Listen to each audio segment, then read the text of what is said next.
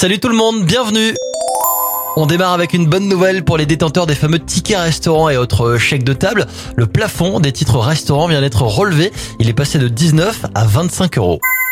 On enchaîne en félicitant deux chercheurs basés à Limoges qui ont créé un scanner portable pour réduire le temps de prise en charge des AVC.